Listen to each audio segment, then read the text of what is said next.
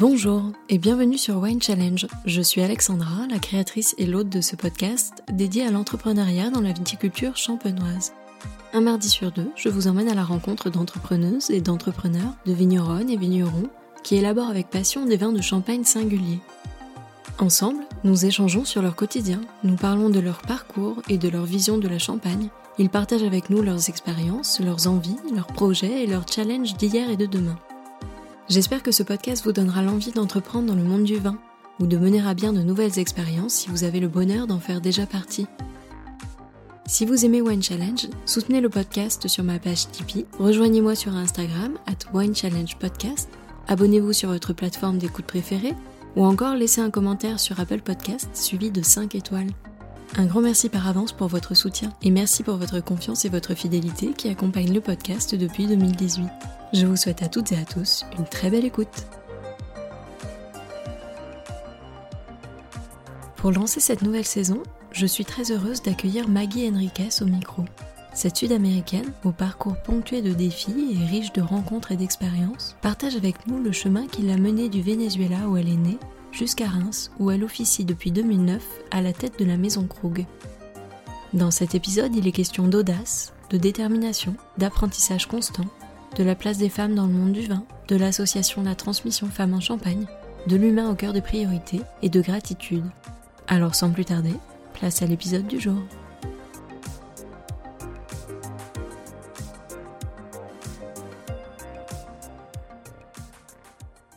Bonjour Maggie. Bonjour Alexandra.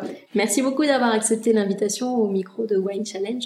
Je suis ravie de vous accueillir sur ce podcast parce que vous êtes une des femmes qui m'inspire le plus dans le monde du vin. Donc je suis ravie de pouvoir euh, faire partager votre parcours au plus grand nombre à ceux qui vous connaissent un peu ou alors qui vont vous découvrir au travers de ce podcast. Merci beaucoup Alexandra, je suis très touchée par ces commentaires et je suis aussi ravie de partager sur la maison et sur moi-même. Donc nous sommes ici à la maison Krug. La maison Krug, c'est les résultats d'un homme qui a eu une rêve, qui est arrivé en Champagne en 1834 et était né à Mayence en 1800.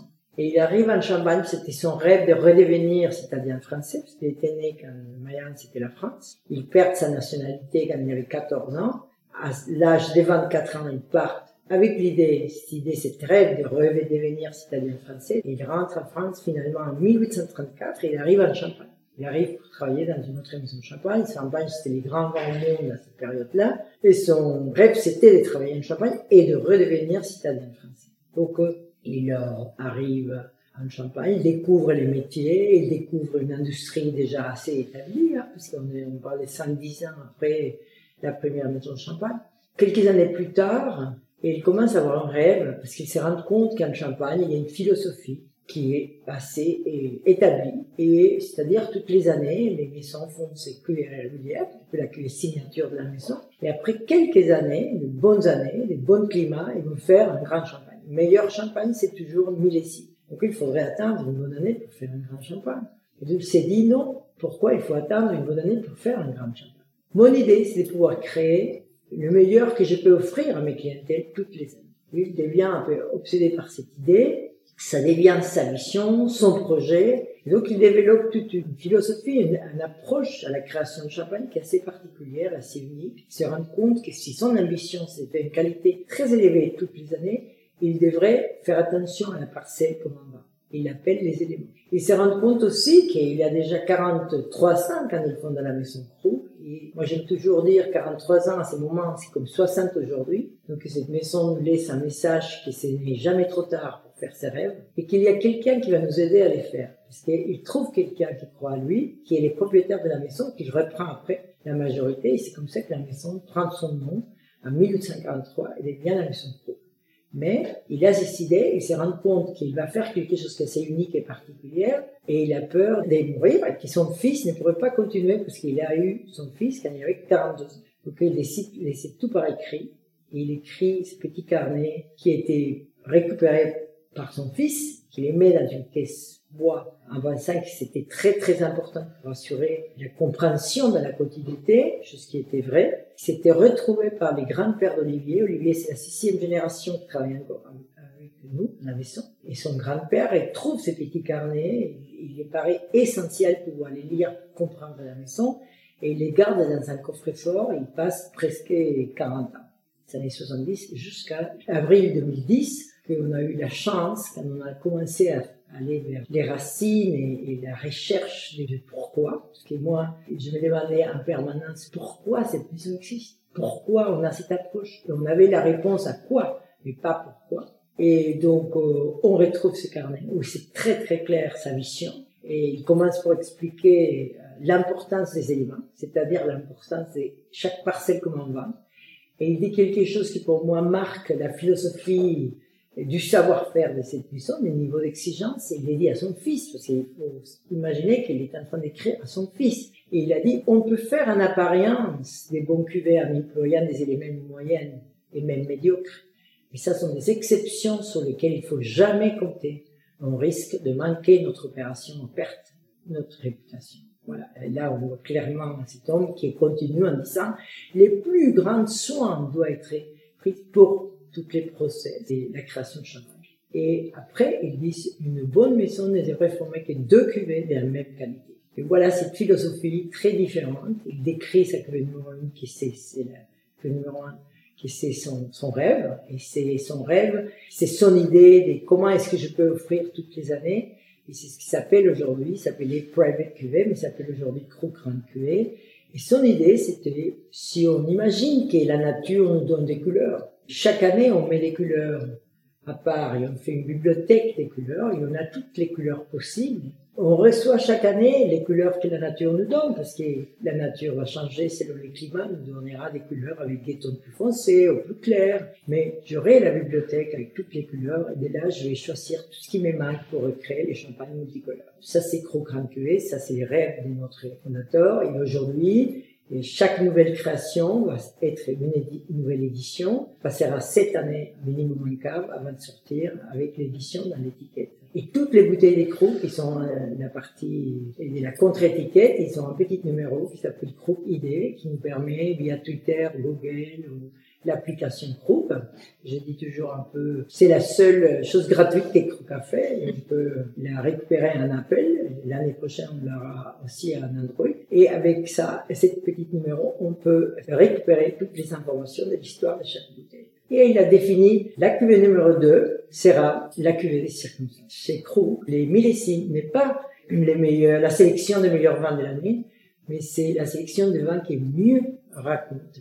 Donc ça, c'est la maison Crook. Toute la philosophie est au service de cette vision, de ce projet et euh, c'est extraordinaire pouvoir dire qu'aujourd'hui, à 17 ans de la fondation de la maison, on a suivi absolument la philosophie qui était inscrite dans ces petits carnets. Et je suis ravie d'être là depuis 11 ans. Et quand vous êtes arrivée euh, au sein de la maison, est-ce que vous vous sentiez plutôt euh, confiante ou est-ce que c'était un gros challenge pour vous à l'époque? C'est une histoire assez particulière parce que je venais de diriger des grosses entreprises avec 3500 personnes, avec 1000 personnes, avec 750 personnes. Et quand je suis arrivé à la maison Crook, la maison passait un moment difficile. C'était l'époque de la crise mondiale, mais aussi la maison vivait une, époque compliquée.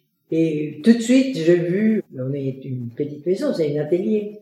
Donc je dis ça c'est petit, ça va être très facile. Et moi j'aime toujours partager ça parce que je crois que c'est important que les gens sachent qu'on ne sait jamais quand est-ce qu'on va se retrouver en face d'un échec. Mon première année ici c'était très très difficile. D'abord je parlais pas français, français c'était un tiers d'aujourd'hui. J'avais toujours dirigé depuis l'année 89, j'ai dirigé dans les pays où j'étais, j'étais la patronne. Et donc j'avais mes chefs dans un autre pays j'étais la référence par rapport à l'industrie, par rapport à la presse, par rapport au gouvernement. Et j'arrive en France, et moi étant ici au sein du groupe LVMH. Donc j'ai des chefs partout. Tout le monde est mon chef. Et, et c'était très très difficile entre la manque de langue, la crise et cette nouveauté de travailler d'une manière très très différente, c'était une, année très très complexe, très difficile pour moi. Et c'était à la fin une année très mauvaise pour moi aussi. Je n'ai pas réussi à faire ce que je devrais faire. Et c'est pour ça que j'aime le dire, parce qu'il a raison pour laquelle je me suis trompée dans l'approche. C'était parce que j'avais sous-estimé. Je pensais la maison est petite, le problème est petit. Je pas comme ça. C'est différent et contraire.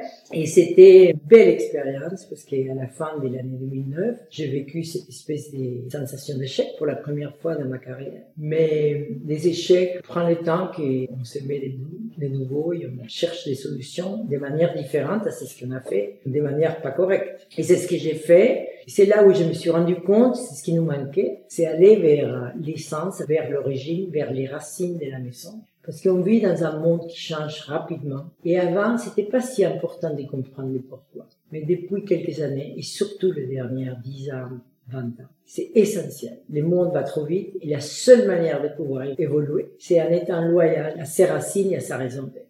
Donc, oh, on a fait le travail. On est allé chercher notre histoire, découvrir à fond notre fondateur, découvrir les racines de la maison. Et les plus enracinés qu'on a, le plus loin qu'on peut aller. Et voilà. Et c'est comme ça que la maison, aujourd'hui, elle est très solide. Les résultats en été fabuleux. Je n'ai rien à dire. Un grand merci à toutes les équipes qui ont cru, qui ont suivi, les équipes au marché qui nous aident en permanence. Et c'est en général euh, une maison qui aujourd'hui est très protégée, elle est, très aimée par toutes les équipes des, des Moët c'est la division des vins spiritueux du, groupe LVMH. Et aussi c'est une maison qui est source de fierté pour nous tous qui travaillons dedans.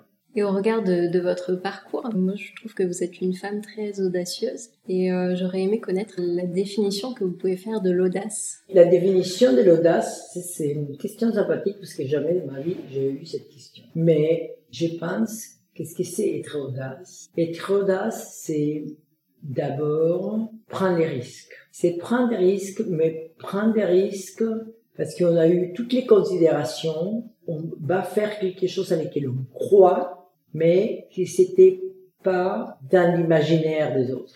Et donc, on va prendre une décision qui est inattendue, mais qui est très bien réfléchie. C'est l'audace n'est pas associée à la superficialité, pour moi. Être audace, c'est savoir prendre une décision, assumer la responsabilité, la totalité de la responsabilité pour cette décision, et assumer une décision qui va dans un univers, dans un territoire qui est plutôt inconnu, et surtout inattendu. Et vous parliez euh, tout à l'heure du rêve du fondateur de Krug. Euh, vous, quel était euh, le rêve de la petite Maggie quand elle était enfant? C'est très sympa parce que personne ne pourrait les croire. Mais je me rappelle toujours avec beaucoup d'émotion des moments où papa nous invitait à l'entreprise. C'était des entreprises là-bas, hein. on était toujours proches. Et il nous intégrait avec les équipes de travail. Et à la fin de l'année, il livrait quelques bouteilles pour partager avec les équipes. Et il avait un mot, quelques mots pour chaque personne de l'équipe autour de lui. Et on était toujours invités. C'était pour moi des moments très émouvants parce que moi, je reconnaissais à lui cette capacité de valoriser à chaque personne et de pouvoir passer un mot pour la personne. Et pour moi, c'était toujours ça quelque chose d'essentiel. Et il faisait cette célébration qui c'était toujours très émouvante pour moi avec moi et chantant. Et donc, je me rappelle que j'avais 12, 13 ans et j'ai convaincu mon père de me laisser déguster un petit peu. Et c'est extraordinaire parce que ça est resté gravé dans ma tête. Et je me dis, peut-être un jour je travaille en Champagne. Je me rappelle parfaitement de ça. Bien sûr, après, jamais de la vie, j'aurais pu imaginer que je serais où je suis ici chez Pro, c'est.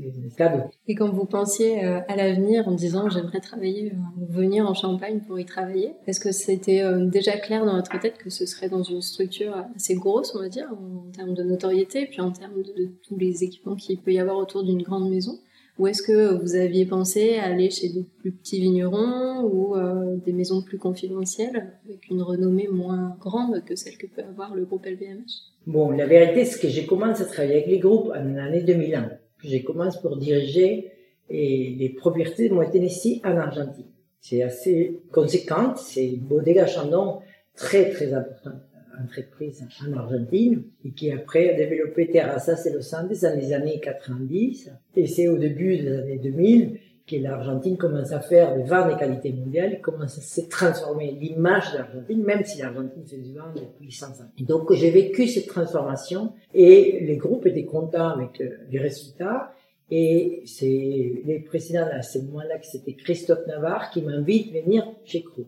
Je pensais venir dans une maison de champagne, j'étais pas sûr, mais j'ai essayé de passer les messages à Christophe, mais la vérité, c'est que j'avais rien en tête de manière spécifique. Et le jour qu'il m'appelle pour Krug, je me rappelle qu'il s'appelait Krug, parce que je sentais pas une relation avec Krug personnelle. Et c'est extraordinaire. Quand j'ai douté un peu, mon mari, qui c'est un homme dans le monde du vin, Mais il dit, tu ne peux pas dire non à Krug. C'est Krug, c'est le meilleur champagne du monde pour lui. Hein. J'ai dit toujours que les meilleurs champagnes, c'est celui qui on aime et il nous donne du plaisir. Mais il me dit, tu ne peux pas dire non. Et c'est vrai qu'aujourd'hui, je suis ravie parce que c'est pour ma personnalité, c'est parfait. Et c'est vrai que ça aurait été difficile d'imaginer à la tête des Krug. Mais s'il y a une maison qui a une personnalité avec laquelle je peux partager mon style, ma manière d'être et qui s'inscrit très très bien, c'est justement cette maison. Parce que cette maison différente, c'est ce que les gens pensaient à une époque, c'est une maison qui s'inscrit dans la générosité totale, dans l'excellence, cette espèce d'ambition d'aller plus loin, en permanence, dans une maison qui s'inscrit dans l'esprit familial, donc il y a cette connexion, force de la connexion, c'est une connexion traitée émotionnelle avec nos vignerons et aussi avec nos clients et aussi avec nos consommateurs. Et donc ça, c'est quelque chose que j'aime beaucoup parce que comme latine que je suis, je suis très familiale. J'adore la générosité, c'est une des valeurs fondamentales dans ma vie. Et la proximité, donc à la fin, extraordinaire. Mais ça nous a pris du temps pour découvrir cette personnalité qui est la personnalité réelle des crocs, qui a été un peu, je peux dire, manipulée dans le passé par des postures un petit peu plus arrogantes qui ne correspondaient pas du tout avec la titre. Donc on, on est aujourd'hui fiers parce qu'on a simplement, on est allé loin de la récupération des, licences et vraies personnalités de cette maison, qui n'est pas loin de la personnalité de, son fondateur, et il a suivi des, six générations différentes, qui s'inscrit toujours, toujours dans les valeurs fondamentales qui viennent du fondateur. Et est-ce que ça vous avait surprise de voir que LVMH faisait confiance à une femme, à un poste haute responsabilité dans une maison qui a une forte renommée? Bon, c'est une belle question, parce que c'est pas qu'une femme, c'est une femme latino-américaine. c'est une différence. c'est double.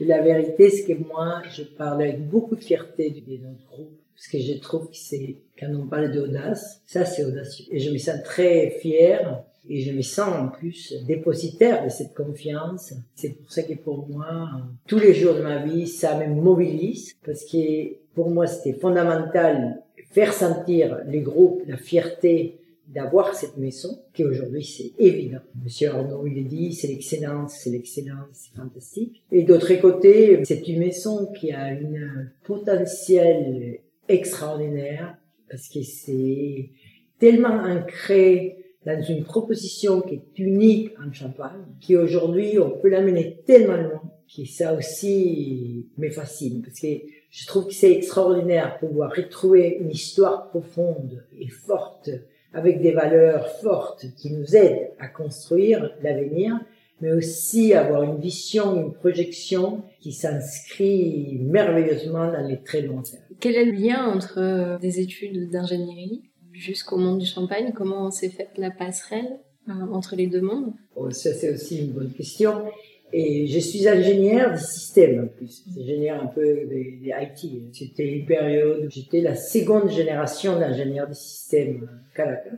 Et après, j'ai fait beaucoup plus tard, 17 ans plus tard, j'ai fait un programme avancé de management à Harvard. Et je viens, il y a deux semaines, de terminer mon PhD Swiss Management Center à l'Université de Suisse dans le business, administration. C'est-à-dire pour moi, les études, c'était toujours quelque chose de très important. Ma carrière, j'ai travaillé dans ma carrière pendant huit ans en la construction de systèmes. Et ça m'a aidé à me donner une vision transversale de l'entreprise. Donc, je comprends l'entreprise, de la production, à ressources humaines, à la finance. J'ai la comprendre de manière transversale. Et après, on peut changer des, types d'entreprises, mais on comprend les réseaux la, c'est comme on comprend la plateforme sur laquelle s'est construit l'entreprise. Et donc, pour moi, la carrière m'a donné deux choses. M'a donné cette compréhension transversale et comme c'est à niveau de process et à niveau de système, c'est la manière dans laquelle l'entreprise s'interconnecte. Et d'autres parties, mais l'ingénierie m'a donné un système de pensée qui est formidable par rapport à une méthode de travail, une méthode de réflexion qui nous permet d'utiliser un peu la méthode d'ingénierie pour pouvoir résoudre les problèmes et arriver aux, solutions. Donc euh, j'apprécie, je pense que c'était un bon début et aussi, j'ai remercié la vie d'avoir trouvé quelqu'un qui m'a suggéré de, passer à la partie commerciale, la partie marketing et je suivis un peu les conseils de cette personne. Et ça m'a permis de me développer de manière plus large. Et c'est comme ça qu'en l'année 86, je passe de la partie système à la partie commerciale dans une distributeur des vins et spiritueux, dans lesquels j'avais commencé à travailler en l'année 82. J'ai fait les systèmes pour mon holding qui avait une division des vins et spiritueux, une division des cosmétiques et parfums. Et donc je travaillais avec les deux, je faisais les systèmes des deux. Et c'est comme ça qu'à la fin, j'ai dit, je vais passer à la partie commerciale, mais je vais rester qu'avec la partie des vins et spiritueux. C'est comme ça que reste à la partie vins et spiritueux. Et là, je pars l'année 89, je passe diriger une entreprise qui était producteur des alcools, du rhum surtout, mais on faisait du whisky, on faisait du vodka, du gin euh, au Venezuela. Et j'ai travaillé dans cette euh, boîte comme directeur, directrice générale. Et cette entreprise, la moitié appartenait à Seagram. Seagram, c'était un grand joueur dans le monde des vins spiritueux, qui aujourd'hui est plutôt Pernod Ricard. C'est pas complètement, mais plutôt Pernod Ricard. Et donc là, c'est Seagram qui était propriétaire de la moitié, qui décide de tout acheter hein, au début des années 90 confie la, la position de la présidence de ce groupe qui a intégré trois différentes entreprises dans la distribution des vins et spiritueux. Et j'ai travaillé jusqu'à l'année 95. L'année 95, j'ai décidé de partir à Harvard. Bon, j'avais déjà mes enfants grands, hein, parce que je suis grand-mère de quatre enfants. J'ai deux enfants, deux fils qui sont mariés avec deux enfants chaque. Et donc mes enfants avaient 15 et 11. Et je suis partie avec eux au Mexique, juste après euh, avoir passé six mois à Harvard. Son papa est resté avec les enfants, je suis parti faire les études, je suis retourné, les enfants n'étaient pas petits, c'était des 11 et 15. Et avec eux, je suis parti euh, au Mexique comme président des biscuits. Et là, j'ai changé une période parce que j'ai été seule au Mexique avec mes enfants, j'ai divorcé à ce moment-là aussi. Et je voudrais partager avec mes enfants mon travail. C'est à l'alcool, c'était très difficile. Donc là, j'ai pris les biscuits. C'était une belle expérience. Très, très belle expérience. L'entreprise perdait beaucoup d'argent. La situation était très difficile. C'était la crise de tequila. C'était assez dur et c'était extraordinaire. En 18 mois, on a transformé On a construit des résultats positifs et surtout, on n'a pas licencié personne moitié de la crise. La crise de l'entreprise. Et donc, euh, dès là, en 95, j'y suis resté jusqu'à 2000. Et c'est l'année 2001 où je pars en Argentine et mes enfants restent. C'est là que j'ai rejoint Vous êtes quand même là au cœur d'une maison qui ne vous appartient pas. Est-ce que vous avez déjà eu l'envie d'entreprendre votre propre projet ou est-ce que ça ne vous a jamais euh, Non, pas du tout, pas du tout. Je ne suis pas une entrepreneuse. Et l'entrepreneur, c'est quelqu'un qui s'est travaillé autour de lui-même. Et ça, c'est un entrepreneur. Mon mari, il est un entrepreneur. Il adore entreprendre, il invente des projets, moi, non. Moi, j'adore travailler à travers des gens. Donc, je suis plutôt pour prendre la responsabilité sur une entreprise dans une situation difficile, dans une crise, ou prise dans la situation difficile, dans des contextes compliqués. Voilà. Ça, c'est plutôt c'est ce que j'ai fait toute ma vie. Je suis devenue presque experte en crise. 92, la première crise au Venezuela. 95, j'arrive au Mexique, la crise au Mexique. 2001, j'arrive en Argentine, la crise explose en 2002. 2008, j'arrive ici, la situation est déjà en crise. Donc, euh, c'est pas moi qui apporte la crise. La crise, quelquefois, était déjà là. Y a d'autres opportunités et la crise est venue. Ça m'a beaucoup appris? Et surtout, ça m'a appris l'importance d'être une femme dans la gestion de crise. Très importante par rapport à la relation avec les employés. Il y a un rôle très fort à jouer quand on est une femme. Et est-ce que ça vous a parfois posé des soucis d'être une femme dans votre milieu professionnel? Jamais la vie. Jamais. Jamais. Au contraire. C'était toujours un grand bonheur, un grand plaisir. Et quand je me suis rendu compte, c'était en arrivant au, Mexique, parce qu'avant pour moi c'était même pas un sujet, mais quand je suis arrivé au Mexique, les universités, une université mexicaine m'a appelé pour me demander de faire une conférence. Je savais même pas quoi parler. Mais je me suis rendu compte que c'était important que j'ai prenais un peu de temps pour préparer cette conférence.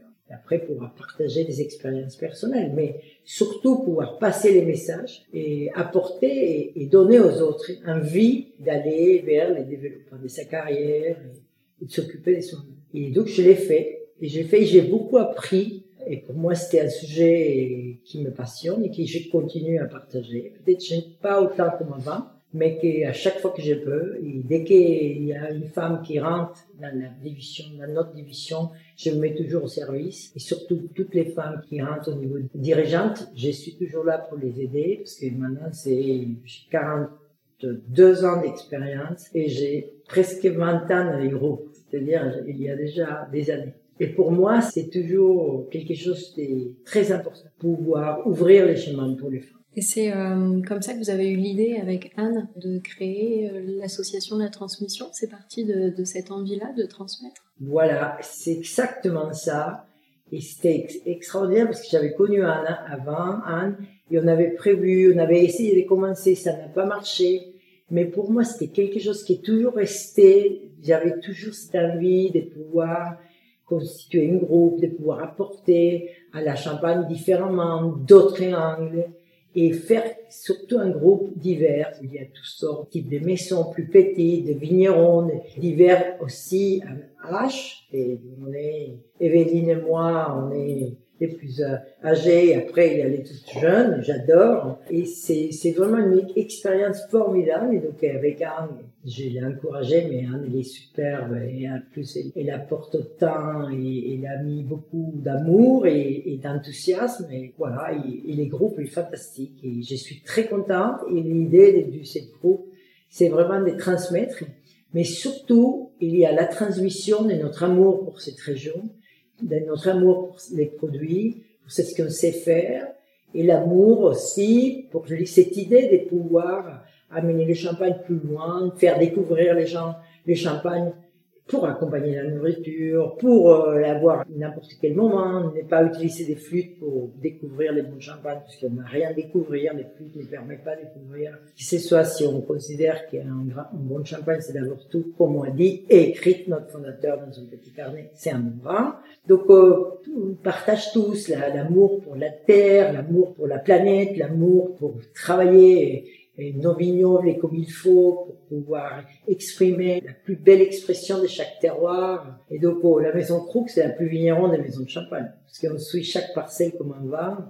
Donc, oh, on est très lié dès la terre à la manière de proposer le champagne. Et aussi, dans la transmission de l'idée, du rêve de pouvoir intégrer la champagne dans des positions de direction, dans des positions décisionnaires. À titre personnel, euh, qu'est-ce que vous apportent les échanges que vous avez avec ces femmes de l'association? Ça m'apporte la, la richesse de ressentir l'appartenance à la région. Et ça me permet de sentir la région, ressentir c'est ce qui se passe à différents niveaux. Ça m'enrichit, ça me donne une vision plus complète parce qu'on peut voir, il y a, c'est ce qu'on reçoit quand on va sur les marchés, mais il y a cette vision des partages avec les autres qui m'apportent sa vision et chacune dans sa perspective. Et ça, pour moi, enrichit ma vision sur la Champagne même et renforce mon désir d'élever la proposition de Champagne pour vraiment sortir de cette espèce de coins, des célébrations. Bon, c'était sympa de, l'avoir une époque, mais aujourd'hui, le champagne va beaucoup plus loin que ça. La qualité des champagnes a été extraordinairement améliorée. Et il y a des très très très beaux champagnes qui sont produits dans chacune des positions qui font dans ce même groupe. C'est extraordinaire voir la diversité. Et donc je pense que ça nous, nous remplit l'envie d'aller plus loin. Ensemble, on peut aller plus loin, on peut les faire plus forts. Et surtout, ça enrichit la valeur et la beauté de cette région. On sent que l'humain est au cœur de votre ressenti, vos priorités, euh, vos préoccupations. Pour vous, est-ce que c'est euh, la qualité principale d'un bon leader? La vraie différenciation d'une organisation, d'une entreprise, d'une institution, d'une maison est l'humain. Si on l'a vu, la technologie peut se remplacer, la technologie peut être copiée, euh, presque tout peut être copié aujourd'hui. Mais c'est ce qui permet à une maison, à une organisation, à une entreprise d'aller devant, c'est l'humain. C'est l'humain qui va être ensemble, c'est l'humain qui va pouvoir construire quelque chose de différent, c'est l'humain qui peut transformer et c'est l'humain qui peut assurer la réussite d'une entreprise. C'est pas la technique, c'est l'humain. C'est pour ça que pour moi, la clé d'un leader, c'est surtout aujourd'hui plus que jamais, savoir communiquer, savoir inviter les équipes, savoir transformer ses objectifs dans les objectifs individuels de chacun et faire que les gens ont envie de faire le travail. Pas parce qu'il y a quelqu'un qui supervise, parce qu'ils ont envie de faire et de bien faire. donc c'est l'humain, ça passe par l'humain. Il n'y a rien d'autre qui peut remplacer ça. Ici, on parle, c'est ce qu'on fait, que c'est plutôt très dans l'artisanat, c'est encore plus marqué. Et qu'est-ce que vous pourriez conseiller à la jeune génération de jeunes femmes qui souhaitent euh, intégrer le milieu viticole ou vinicole Qu'est-ce que vous pourriez leur conseiller par rapport à l'expérience que vous avez aujourd'hui? Bon, je pourrais les conseiller que quand ils ont envie euh, de rentrer dans cet univers, il faut apprendre du vin, il faut apprendre du métier, il faut apprendre de la viticulture, il faut apprendre de la dégustation, il faut il faut se former la partie financière, il faut se former dans les parties commerciales, la partie marketing. C'est-à-dire, il faut apprendre tout le temps. Ça, c'est la première chose qui est fondamentale. Je pense qu'on n'arrive jamais. C'est une recherche en permanence de se cultiver, de grandir. Et donc, c'est obligatoire si on veut rentrer dans ces métiers, de se préparer dans les différents domaines qui sont essentiels pour pouvoir diriger, de ne pas avoir peur de se former pour diriger, et au contraire, d'avoir des aspirations importantes, mais savoir que rien n'arrive tout de suite. Si j'ai une recommandation à donner à la jeunesse, c'est l'importance du temps. On dit toujours que Crook, c'est donner du temps pour construire l'inoubliable. Et je pense que quand on travaille dans ce métier, c'est un métier du temps.